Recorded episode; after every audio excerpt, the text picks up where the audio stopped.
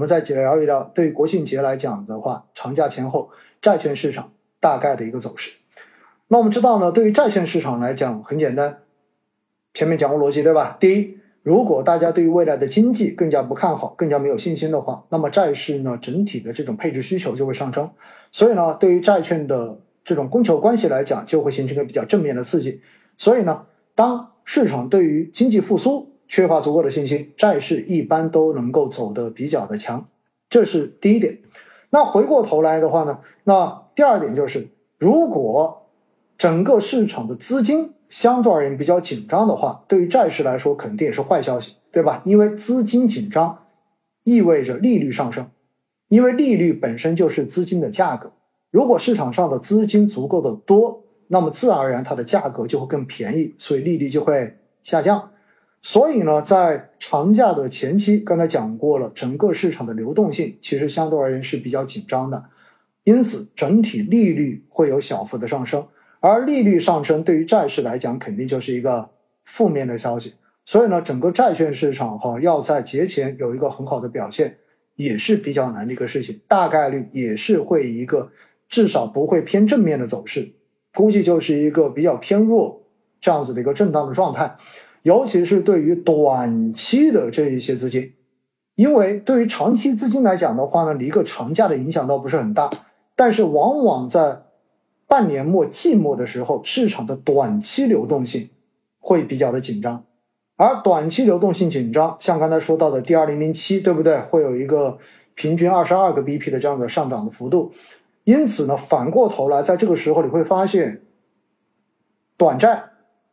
中短债基金在长假前的这个表现，有可能它所出现的这种波动，或者说收益的这种波动，哈，不一定是跌，收益的这种波动。反而比长债还要来的更明显一些，这是很需要提醒大家一点的事情。就是如果你看到近期你所持有的短债基金，对吧？然后出现了这种收益突然之间变得很低，甚至于出现单日的这种收益下跌的话，我告诉大家，并不一定是债市出现了很大的问题，或者说突然出现了一个什么利空，更多的是因为短期流动性紧张，就是季节性的紧张而造成的一个客观的结果而已。那。基本上哈，D 二零零七刚才说了，平均过去十年大概是会上涨二十二个 BP。那么目前目前来看的话呢，呃，预计哈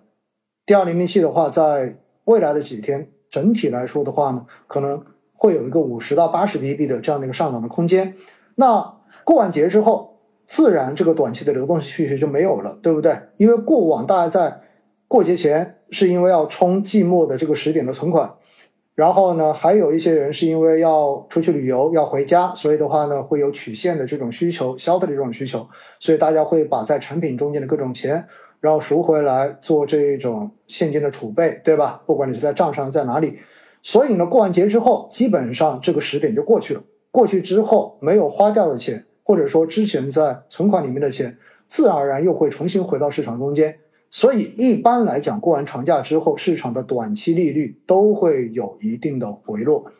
那么在这种情况之下呢，债市在节前的这种调整，在节后基本上也能回补回来。所以如果大家哈，并不是说仅仅盯着这几天的这种变化的话，其实也没有必要过于去担心国庆节长假前后到底会产生多大的一个这样子的整体的变化，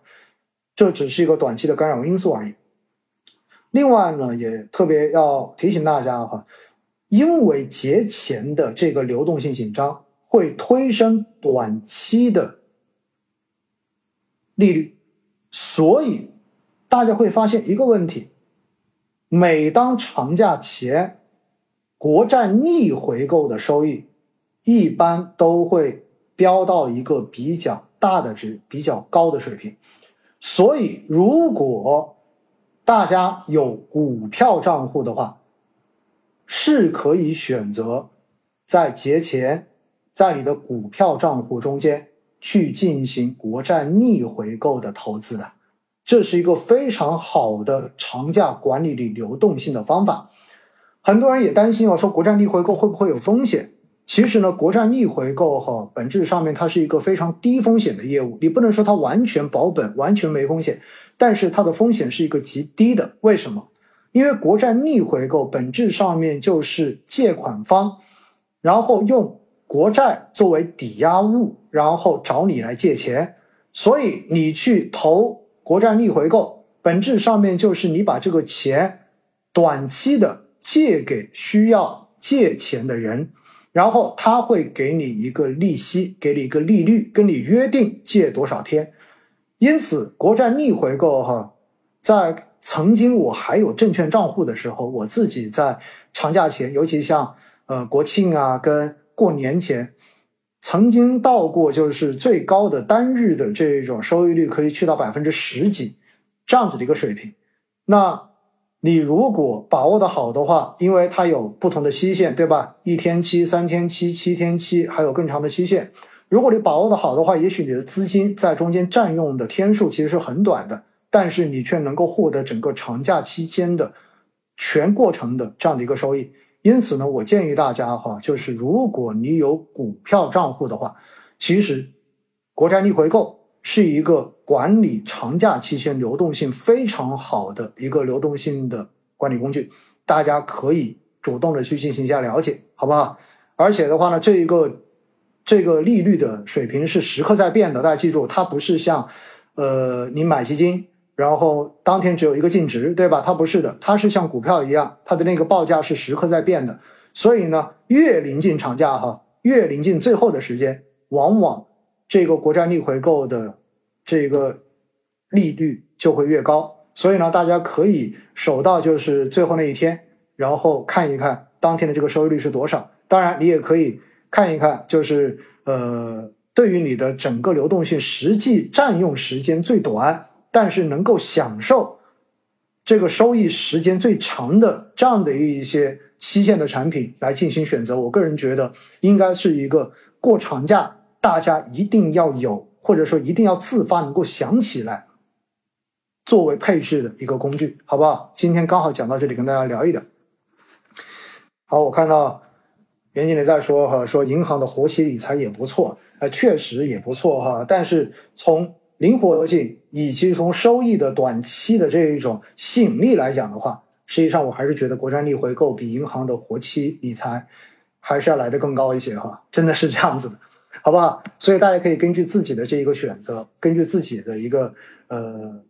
了解的情况去做一个选择。当然，有很多人说我没有股票账户，那你就不要想了，对吧？选银行的产品都行。然后，如果说你有股票账户，但是你从来没有做过国债逆回购，花个时间，这个东西真的很简单的，真的很简单，花十几分钟时间，然后打开你的这一个软件，好好的了解一下。学习一下，了解完之后，你很快就会操作的。这个东西没有任何技术含量哈，真的没有任何技术含量，就是规划好你的流动性就 OK 了，好不好？好，我们接下来再聊哈，就是讲到呃，整个债市在国庆节前有可能会受短期流动性紧张的影响，然后出现。呃，这种波动，但是呢，在国庆节后，基本上呢也会直接把国节前的这一种流动性紧张造成的缺口重新把它补回去，所以呢，相对而言也不用过于的紧张，对吧？就是讲到债这一块